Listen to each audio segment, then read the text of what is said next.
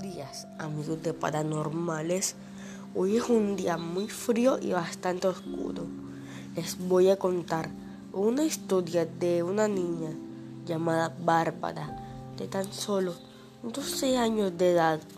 Ella siempre le gustaba pintarse los labios de negro y un día discutiendo con la señora de la esquina de su casa porque sus gatos le ensuciaron el piso de su casa, la anciana lanzó un hechizo que era que sus labios, aunque se colocara cualquier color, siempre iban a estar negros. Y así sucedió.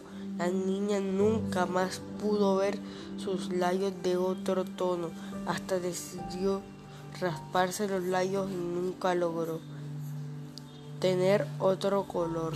Fin.